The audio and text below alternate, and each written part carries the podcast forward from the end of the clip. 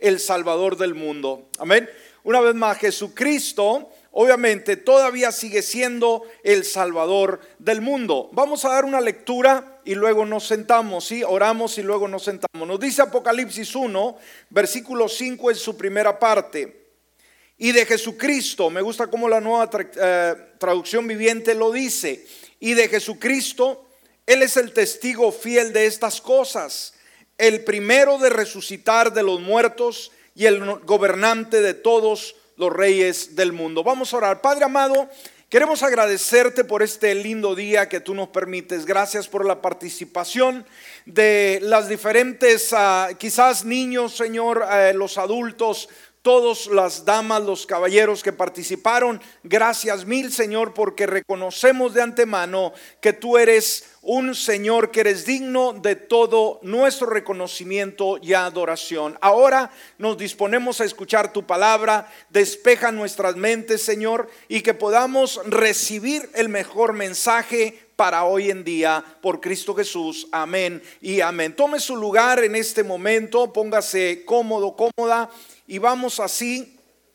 a estar entrando a este consejo bíblico. Muy bien, Jesús todavía sigue siendo el Salvador del mundo. ¿Sabe, mis amigos y mis hermanos? Debemos de entender que en el corazón humano surgen diferentes preguntas. Y sabe, no solamente en el corazón humano, sino también en los creyentes, ¿sí? De una manera única. Eh, y inclusive dijimos en esta crisis que estamos enfrentando, surge un sinfín de cuestionamientos. Y dentro de ese cuestionamiento creo que la pregunta que resurge es, ¿todavía Jesús sigue siendo el Salvador del mundo? Surgen preguntas como, ¿El nacimiento de Jesús tuvo sentido? ¿Valió la pena? ¿Hay todavía esperanza para un mundo en caos? ¿Qué me dice Dios acerca de esto y en medio de estas circunstancias. Ahora, dejemos que la Biblia, la palabra de Dios, sea la que nos da rumbo, la que nos da dirección. Y vamos a ver, en primer lugar, yo creo que cuando hablamos de crisis como la que enfrentamos, la pandemia, eh, todo esto como que nuestros días eh, se tornan oscuros, como que vemos muy poco la claridad de un día y vemos un futuro bastante inseguro. Cuando hablamos de crisis, estamos hablando de oscuridad. La oscuridad en la palabra es representada por la duda, es representada por el mal tiempo, por las malas circunstancias. Entonces, vamos a ver en primer lugar, en primer lugar debemos de entender que Jesús nació. ¿Cuánto estamos conscientes que Jesús nació? Pero la palabra nos dice que Él nace una noche. ¿Cuándo es que nace Jesús, iglesia? una noche. Fíjese, y vamos a relacionar a través de este tema, vamos a relacionar, dijimos, la crisis nos habla de oscuridad.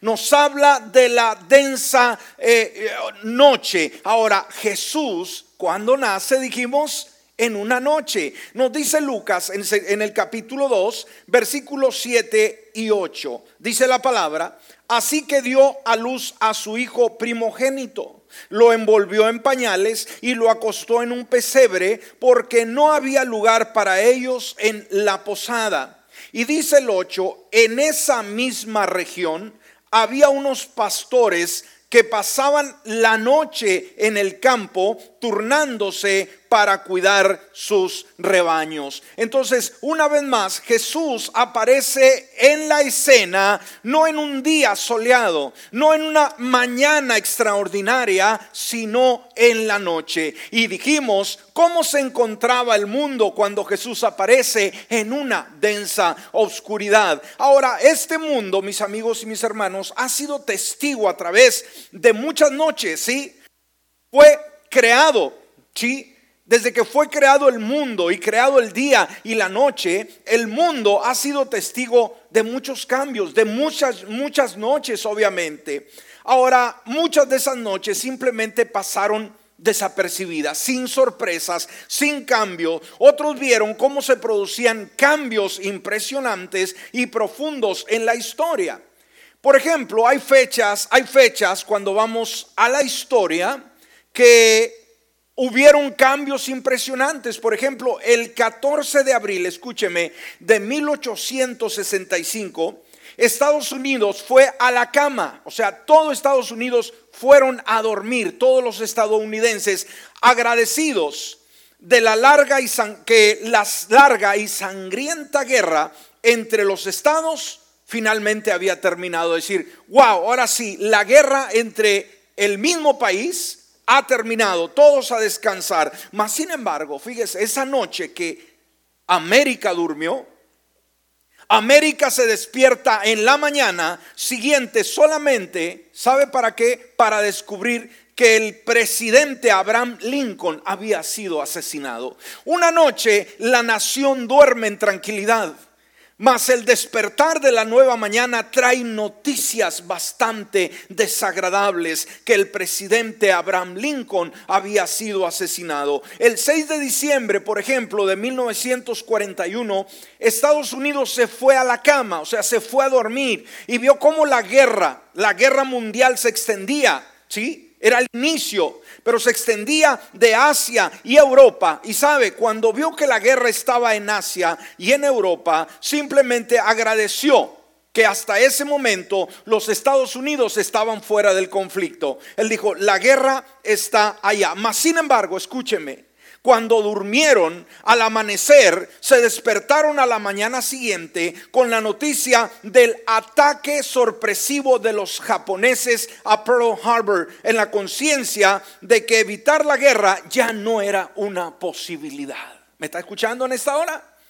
Cambios de la noche a la mañana. Alguien que iba a dormir tranquilo, sin embargo, la mañana fue un cambio drástico. El 5 de junio de 1944, el mundo se fue a la cama preguntándose cuándo Adolfo Hitler y sus ejércitos nazis serían derrotados y la gente de Europa podría ser liberada de la garra del hierro. ¿Sabe que el mundo se despertó el día siguiente con la gran noticia de la invasión eh, aliada de Normandia en el día D? Entonces veamos la noche ha traído grandes cambios. Y sabe, las noches que hemos citado, dijimos, trajeron cambios radicales al mundo.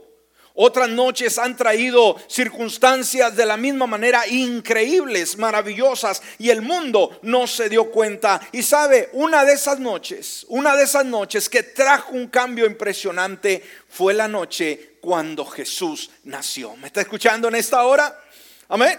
La noche que nació Jesús, aparentemente en el ambiente ah, era normal, nada sucedía, nada pasaba, la gente había hecho un día eh, quizás con sus faenas normales, un día eh, cotidiano, fueron a descansar, pero en esa noche había una transformación eh, única. ahora, dijimos, aún sumo sacerdote que representaba el ambiente religioso, todos habían ido a dormir a la cama tranquilos. Ahora, la noche en que nació Jesús, escúcheme bien, tenía todas las apariencias de ser simple y sencillamente cualquier otra noche. Sin embargo, los, los, eventos que ocurrieron en esa ocasión, todo lo que sucedió en esa noche, revelan que es diferente. Esa noche a todas las demás en la historia de la humanidad. Ahora, esto nos lleva a un segundo punto, muy importante, obscuridad, dijimos, en el tiempo del nacimiento de Jesucristo. ¿Qué había cuando Jesús nace? Obscuridad cubría de una manera única, ¿sí? Al mundo entero. Ahora, no nos debe sorprender cuando hablamos de oscuridad, cuando estamos relacionando al tiempo en el cual Jesús viene a nacer. Desde el principio, desde el nacimiento de Cristo, esto, ¿verdad?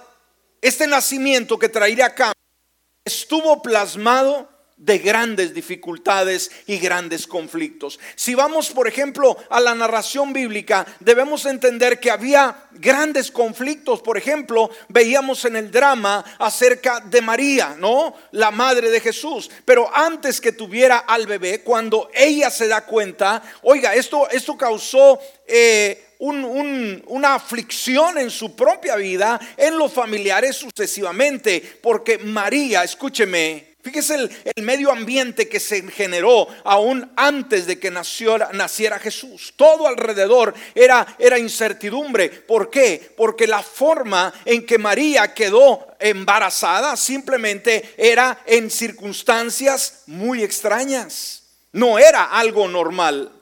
Ahora, cuando nace, o antes de nacer, mejor dicho, José y María, ¿qué es lo que hacen? Eh, hacen un viaje hasta Egipto, ¿sí? En, los últimos días de su embarazo. Esto no era algo práctico, no era algo recomendable. Eh, el traslado, el poder moverse en aquellos lugares no era tan cómodo como el día de hoy. Tenía que llevarse al lomo de un borrico, de un asno. Imagínense una mujer casada ya para dar a luz, huir ¿verdad? Hacia otro país. Ahora, cuando llegaron a Belén, simplemente, ¿qué pasa cuando ya llegan a ese lugar? No había lugar para ellos en la posada, en el lugar, en el mesón donde iba a descansar. Así que, ¿qué es lo que hace Jesús? Nace en un pesebre. Dijimos, esto era normal, esto era parte de la vida cotidiana, para nada. Cuando llegan, por ejemplo, los sabios del oriente que llegan a Jerusalén, preguntan por el rey que ha nacido, ¿cuál fue la reacción del rey Herodes? ¿Está conmigo en esta hora? Todo esto, hermanos, en un corto tiempo un, tiempo de transición. Pero Herodes inmediatamente cuando se da cuenta estaba tan preocupado que toma una decisión drástica, ¿sí? Ordena la matanza de todos los niños varones. Esto lo vemos en Mateo capítulo 2, versículo 16. Dice la palabra, cuando Herodes se dio cuenta de que los sabios se habían burlado de él, se enfureció y mandó matar a todos los niños menores de dos años en Belén y en sus alrededores, de acuerdo con el tiempo que había averiguado o había averiguado de los sabios. Entonces veamos ¿Quién puede entender esto cuando se ve este tipo de manifestaciones, este tipo de circunstancias? ¿Por qué un hombre, un hombre como Herodes, un hombre que, tenía autoridad, un hombre que era inteligente, fue capaz de hacer esta barbarie? ¿Cómo, cómo, ah, qué, qué estaba pasando por su mente al matar tantos niños? Entonces dijimos una vez más, el nacimiento de Jesús simplemente estuvo plagado de dificultades. ¿Está conmigo en esta hora? El nacimiento de Jesús estuvo simplemente plagado de dificultades. El nacimiento de Jesús estuvo eh, rodeado de personas que no sabían ni lo que estaba pasando, ni lo que estaba aconteciendo y no les importaba en lo absoluto el nacimiento de este nuevo Jesús, este nuevo bebé. Ahora, en tercer lugar, dijimos, Jesús, en primer lugar, Jesús nace de una noche. Podemos ver en segundo lugar la oscuridad que cubría al mundo entero cuando Jesús nace. Y en tercer lugar, también yo creo que todos estamos relacionados con el tiempo en el cual nos ha tocado vivir. ¿Qué podemos decir de este año que estamos viviendo? ¿Qué podemos decir cuando ah, abrimos los noticieros? ¿Cuál es la noticia del día. Se acabó la pandemia, vamos todos a disfrutar. Así es. No, no, para nada. Al contrario, hay más caos, hay más inseguridad. Entonces, esto nos lleva, escúcheme, de la misma manera estamos hablando de la oscuridad que había cuando Jesús nació. Ahora, en este punto número tres, la oscuridad en nuestro tiempo.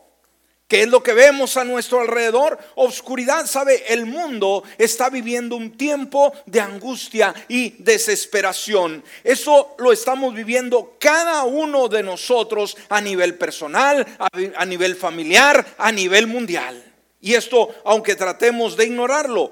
Y lo vemos también en medio de las noticias, dijimos, en todo el mundo. No es algo que se limita a un lugar, a una región. Entonces, cuando hablamos de oscuridad, cuando hablamos de muerte, podemos darnos cuenta que esa oscuridad está ahorita cubriendo el mundo. Oímos de gente que diariamente se está contagiando, que día con día está muriendo, que día con día están perdiendo sus seres queridos. Hay personas muy desesperadas, en angustia, que dicen, si no me mata el virus, me va a matar la angustia. ¿Me escuchó? Si no me virus, me va a matar la angustia. Eso es lo que mucha gente está vociferando el día de hoy. Ahora, vemos, en vez de tener más en vez de ser más optimistas acerca del futuro, el mundo está plasmado de oscuridad y lo único que surge de su corazón es inseguridad del mañana. Vemos más temor que esperanza. ¿Me está escuchando? ¿Qué es lo que el mundo ve? Más temor que esperanza. Y sabe, hoy hay lágrimas como las de Raquel, la profecía bíblica que nos da, por ejemplo, Mateo capítulo 2, versículo 18, cuando se lleva a cabo a, aquella barbarie de estos niños que, Herodes manda matar. Dice Mateo 2, 18, se oye un grito en Ramá llanto y gran lamentación. Es Raquel que llora por sus hijos y no quiere ser consolada. Sus hijos ya no existen. Hubo una persecución terrible contra todos los niños, tratando infructuosamente de eliminar a Jesús, de que él naciese, porque el enemigo sabía que Jesús iba a provocar un cambio extraordinario en el mundo eh, de entonces y en el mundo actual. Ahora, esto nos lleva a formular tres preguntas muy importantes. Amén. Esto nos lleva a formular tres preguntas muy importantes que surgen de todo lo que hemos analizado hasta este punto. Y creo que estas tres preguntas ameritan una respuesta y el mundo el día de hoy está consciente de lo que vive y quiere respuestas. Ahora, ¿cuántos creemos que el Señor tiene respuestas a todos nuestros problemas? Amén. Seguro que sí. Ahora, vaya conmigo. Vamos en primer lugar, hay una pregunta que resuena en el corazón del ser humano y es la necesidad de confianza. ¿Puedo confiar en Jesús? Amén. La necesidad de sentirnos cuidados, de sentirnos protegidos, de sentirnos descansando en el cuidado tierno de un Padre que nos ama. Entonces, ¿cuál fue la primera pregunta que resuena en el mundo hoy? ¿Puedo confiar en Jesús? La pregunta está sonando. Ahora, ¿usted se ha hecho esa pregunta? Quizás el día de hoy, en esta mañana, vino cuestionándose. ¿Sí? ¿Será que todavía puedo depender de Él? ¿Todavía puedo depositar toda mi confianza? Bueno, la primera pregunta, obviamente, esta que hemos hecho, formulado, es la más básica de todas. La gente hoy en día está escuchando y ha escuchado por mucho tiempo de Jesús. Jesús no es alguien a extraño a nuestra sociedad y a nuestro mundo. Mas, sin embargo, no les basta con oír solamente de Jesús, sino que surge una pregunta de lo más profundo de sus corazones. ¿Puedo confiar en Él? Amén. Ahora, ¿dónde encontramos la respuesta? El versículo de, de apertura. El versículo de apertura en el cual dimos inicio es un versículo muy interesante y ahí vamos a encontrar simplemente la respuesta a estas preguntas. Amén. Y esto lo vimos en Apocalipsis 1, versículo 5, en su primera parte dice, y de Jesucristo, Él es el testigo fiel de estas cosas, el primero en resucitar de los muertos y el gobernante de todos los reyes del mundo. ¿Estamos? Entonces, ¿dónde podemos nosotros encontrar la respuesta en este versículo y vamos a ver de qué manera vamos a analizarlo. Dijimos, ¿cuál es la respuesta a esta pregunta? ¿Puedo confiar en Jesús? Bueno, la respuesta la encontramos en el primer título que el escritor San Juan, ¿verdad? Le aplica o describe de Jesús. Si está conmigo, Apocalipsis 1, versículo 5 en su primera parte, dice, y de Jesucristo, ahí da un nombre que es sobre todo nombre. Y la palabra nos dice que cuando Él estaba por nacer, inclusive se le da ese nombre y llamará su nombre Jesús. ¿Por qué? Porque Él salvará al pueblo de sus pecados. Amén. Estamos aquí. Él es el Salvador. Entonces nos da un nombre y de Jesucristo dice, Él es el testigo fiel de estas cosas. Entonces, ¿cómo describe Juan a Jesús? Después de haber vivido con Él, después de haber convivido, después de haber tenido una experiencia personal con Jesucristo, ahora este Juan el apóstol amado da una descripción acerca de esa persona. Entonces, ¿cómo le llama a Jesús? Le llama el testigo fiel. Amén. Ahora, ¿qué es un testigo?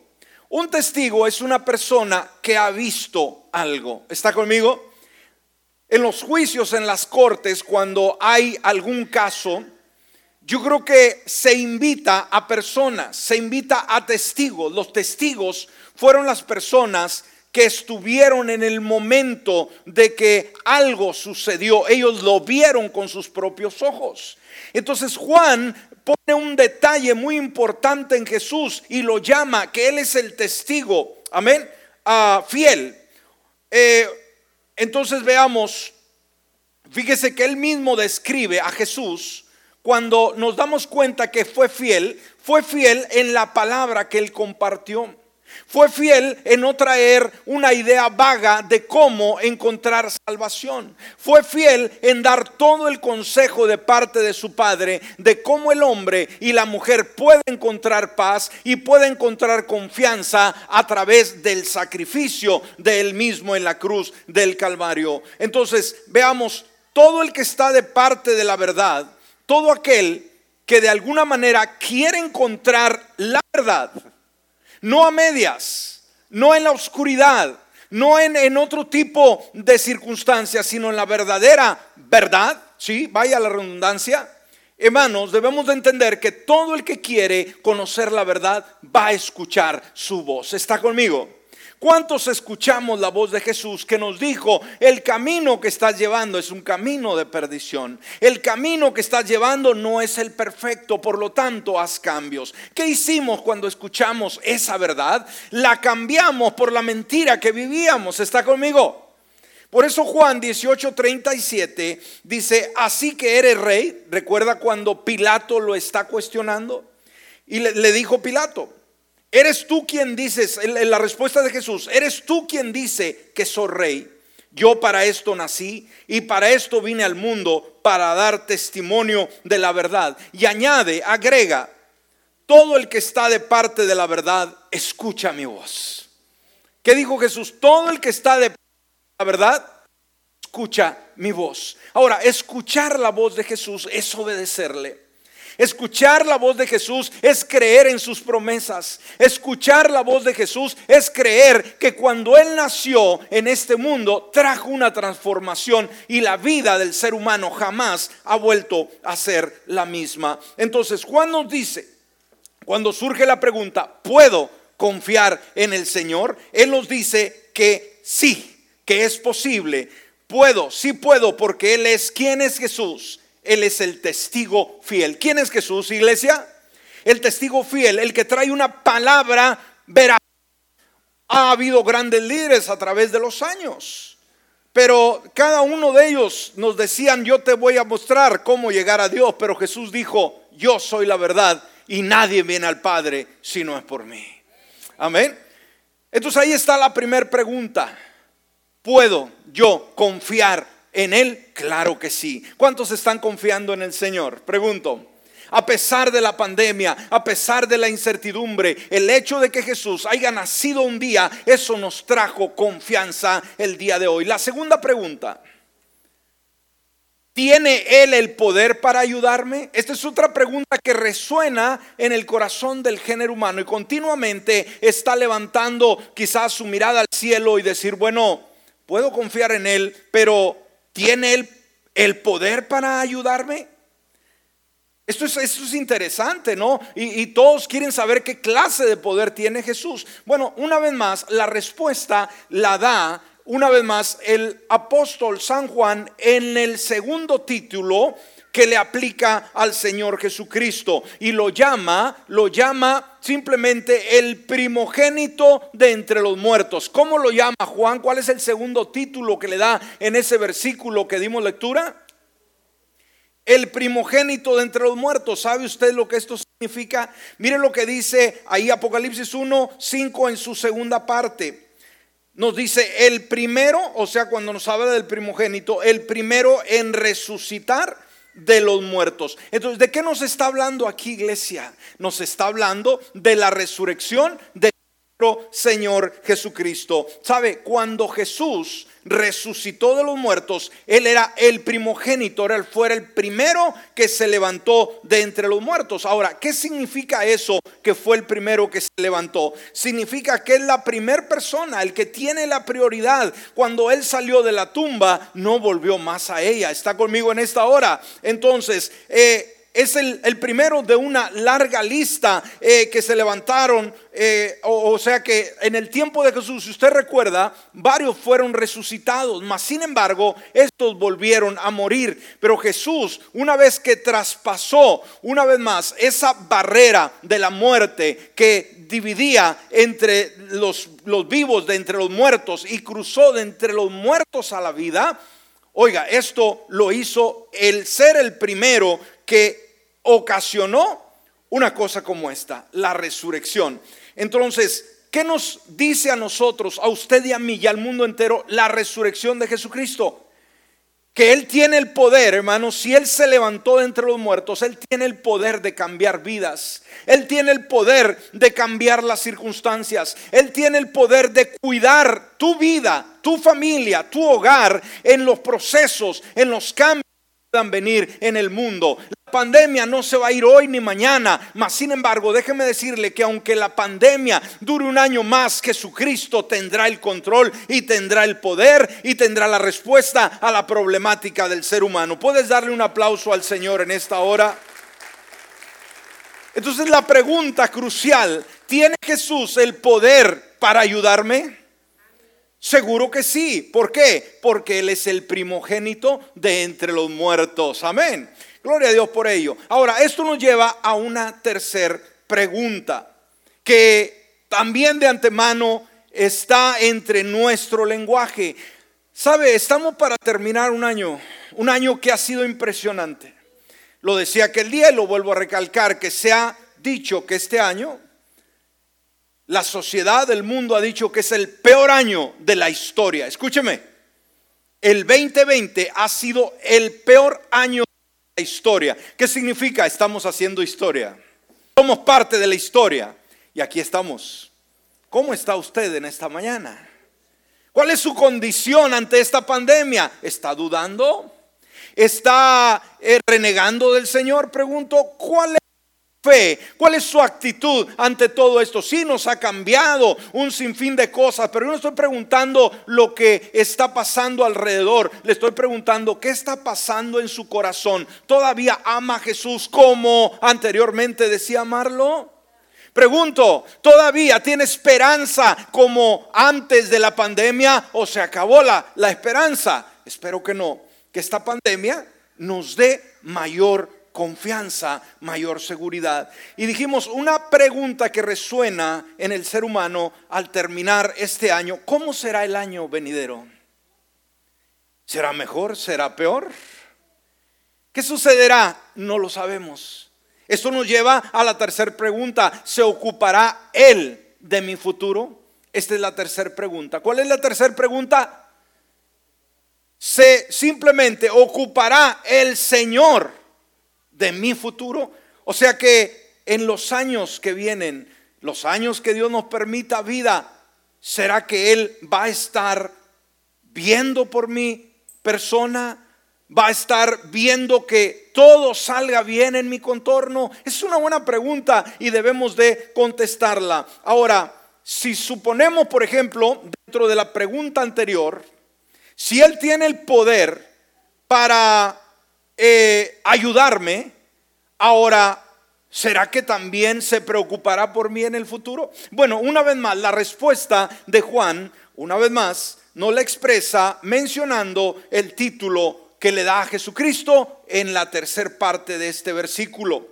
Apocalipsis 1.5, la tercera parte, dice, y el gobernante de todos los reyes del mundo. ¿Cómo describe Juan a Jesús? El insignificante, el sin valor, el sin sentido. Pregunto, ¿así lo describe Juan? No, no, no, no. ¿Cómo lo describe? El gobernante de todos los reyes del mundo, o sea, el que gobierna sobre el mundo entero. Amén, ese es Dios. Entonces, no perdamos de vista, mi hermano, mi hermana, iglesia, no perdamos de vista quién es Jesús. El mundo, las situaciones que podamos enfrentar van a ser variadas, pero no nos olvidemos quién es Jesús. Él es simplemente el gobernante de todos los reyes del mundo. Ahora, la palabra gobernante, ¿qué significa? Simplemente significa que es la máxima autoridad sobre todos los gobiernos. Eso es lo que describe este término. Ahora, los gobiernos no debemos restar la calidad, el esfuerzo, la inteligencia que tienen los gobiernos el día de hoy. Un presidente de una nación no simplemente es elegido porque sí, y las decisiones que toman pues afectan eh, a toda su eh, gente y al mundo entero muchas veces. Ahora, los gobernantes son geniales porque dijimos, no cualquiera puede ser un gobernante. Pero aunque son geniales, Jesús es mucho más grande. ¿Me escuchó? Aunque los gobiernos son geniales, Jesucristo es mucho más grande. Son poderosos, sí, tienen influencia, pero Jesús tiene más poder. Saben, en el primer siglo, por ejemplo, Herodes que manda matar a aquellos niños, pensó que su imperio nunca terminaría. Y sabe, el día de hoy, Herodes simplemente ha desaparecido, ¿sí? Su influencia. Entonces, a Jesús no es simplemente otro gobernador más. Él es el que gobierna sobre todos los del mundo. Y esto nos lleva, dijimos, una vez más a formular, a formular la pregunta, ¿Jesús cuidará de mi futuro? ¿Cuál será la respuesta ahora que la hemos analizado a la luz de la palabra? Sí lo hará. ¿Por qué? ¿Por qué lo hará? Porque Él es gobernante, Él gobierna sobre todos los reyes de la tierra. Y sabe, esto es una buena noticia. Esto trae fe en nuestro corazón. Puedo estar seguro. Puedo terminar este año gracias a Él que aquí nos permitió estar y con la ayuda de Él vamos a cerrar un buen año y vamos a comenzar uno nuevo, sí, que será diferente, que no sabemos los cambios que vendrán, pero de una cosa vamos a estar seguros. El futuro nuestro está en sus manos. Y no voy a caminar en temor, no voy a caminar en inseguridad. ¿Sabe? Toda esta pandemia, todos estos cambios crean muchas veces vacío en el corazón. Cuando vemos este caos y decimos, este mundo no es un lugar seguro. Este lugar es un lugar de muerte, es un lugar no deseable. Y muchos pueden amargarse, muchos pueden decepcionarse. Déjeme leerle una ilustración y con esto vamos a estar cerrando. Y ponga atención de un gran poeta estadounidense que escribió de sus propias experiencias, que escribió de un momento en su vida que pasó por momentos drásticos y que quizás en su poesía fue una poesía en primer lugar como que ya la poesía le estaba ladeando ¿no? su ánimo o su ánimo estaba escribiendo eh, unas poesías negativas, muy pesimista, pero reconoció, reflexionó y su poesía cambió totalmente. Deje leerlo, leerle, perdón, esta ilustración. Esta ilustración se titula Escuché las campanas el día de Navidad. La, la poesía, esta que he mencionado, eh, el día de Navidad, un día de Navidad se escribe el 25 de diciembre de 1863 durante lo más encarnizado de la guerra de secesión norteamericana. Ahora, fue autoría del famoso poeta estadounidense Henry Wadsworth Longfellow, que vivió en 1807, nació y muere en 1882, quien estaba, escúcheme, muy afectado por los horrores de aquel conflicto. Le tocó vivir tiempos de guerra, tiempos cruciales, tiempos de cambio. Parecía que el odio, escúcheme, e, e, estas guerras de unos contra otros, parecía que el odio era mucho, ya era, ya los sentimientos de la gente estaban lastimados, ya no querían a, a la gente unos a otros, ¿sí? Y yo creo que esto está pasando en nuestro tiempo. Hoy no queremos que nadie se acerque a, nosotros. Menos si viene tosiendo, ¿verdad? O si viene con una gripe. Le decimos circulando, circulando, por favor, ¿no? Bueno, todo esto nos va a hacer muy indiferentes. Tengamos mucho cuidado. Parecía que el odio prevalecía por sobre todo aquel momento, afectando incluso a los hombres de buena voluntad, o sea, aquellos de corazón sensible. El poema, hecho luego canción navideña, habla de la desesperación del narrador, o sea, su propia experiencia al escuchar las campanas de Navidad sonar durante la guerra civil americana que el odio es fuerte y se burla de la canción de paz en la tierra y la buena voluntad de los hombres. Cuando se oye esa campanilla que ya es típica en, esta cultura, nos habla de paz. ¿Ha escuchado esta gente que suena una campanita en los tiempos navideños? Esa campanita anuncia noche de paz, noche de amor.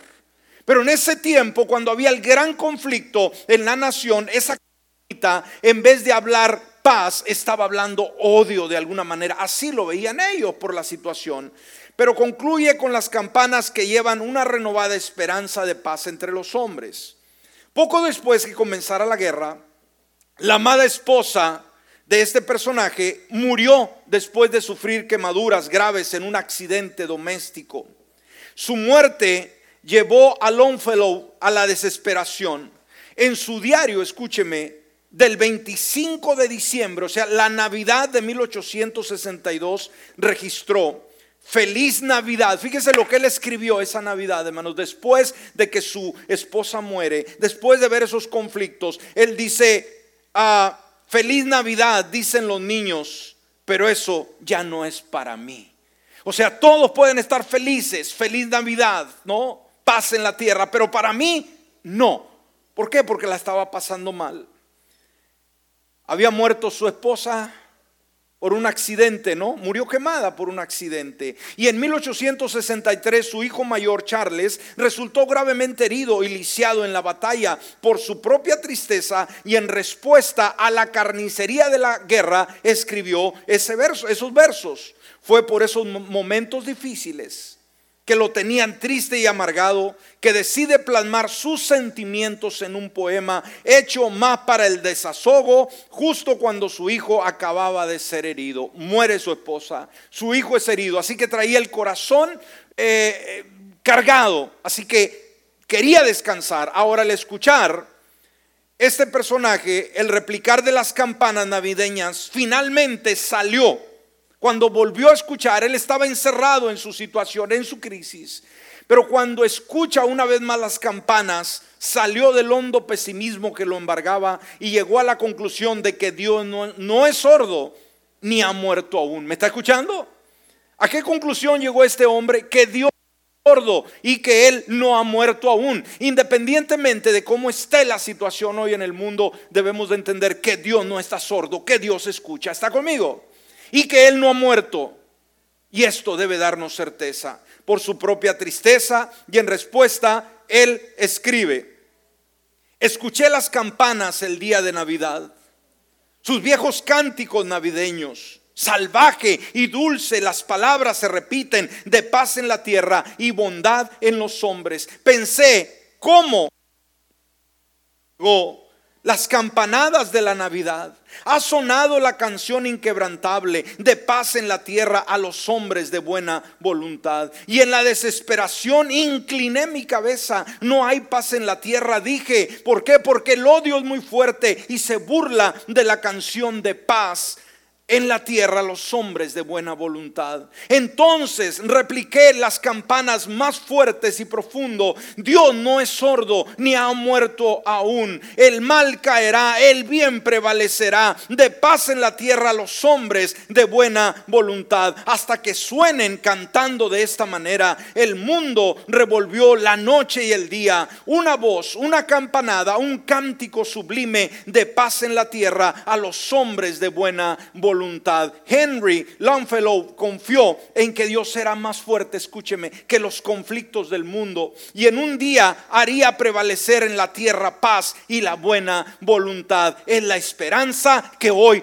persiste a pesar de cualquier circunstancia que el mundo o que usted y yo enfrentando, Jesús nació y el hecho de que Él haya nacido vino a traer transformación y cambio al mundo.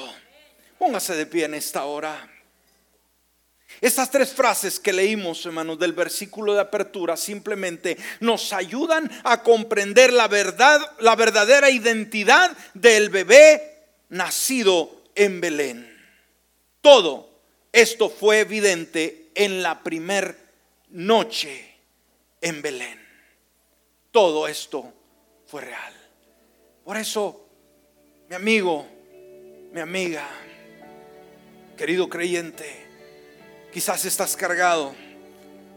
Quizás piensas que no puedes con la situación allá afuera.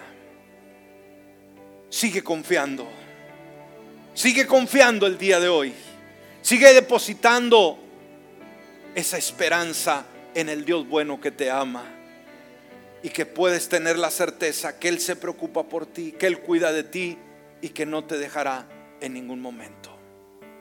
Puedes cerrar tus ojos en esta hora. O alguien que nos ve, nos escucha a través de los diferentes medios y todavía no ha hecho a Jesús el Señor de su vida, este es el momento de hacerlo. No camine más con un sinfín de dudas, con un sinfín de complejos.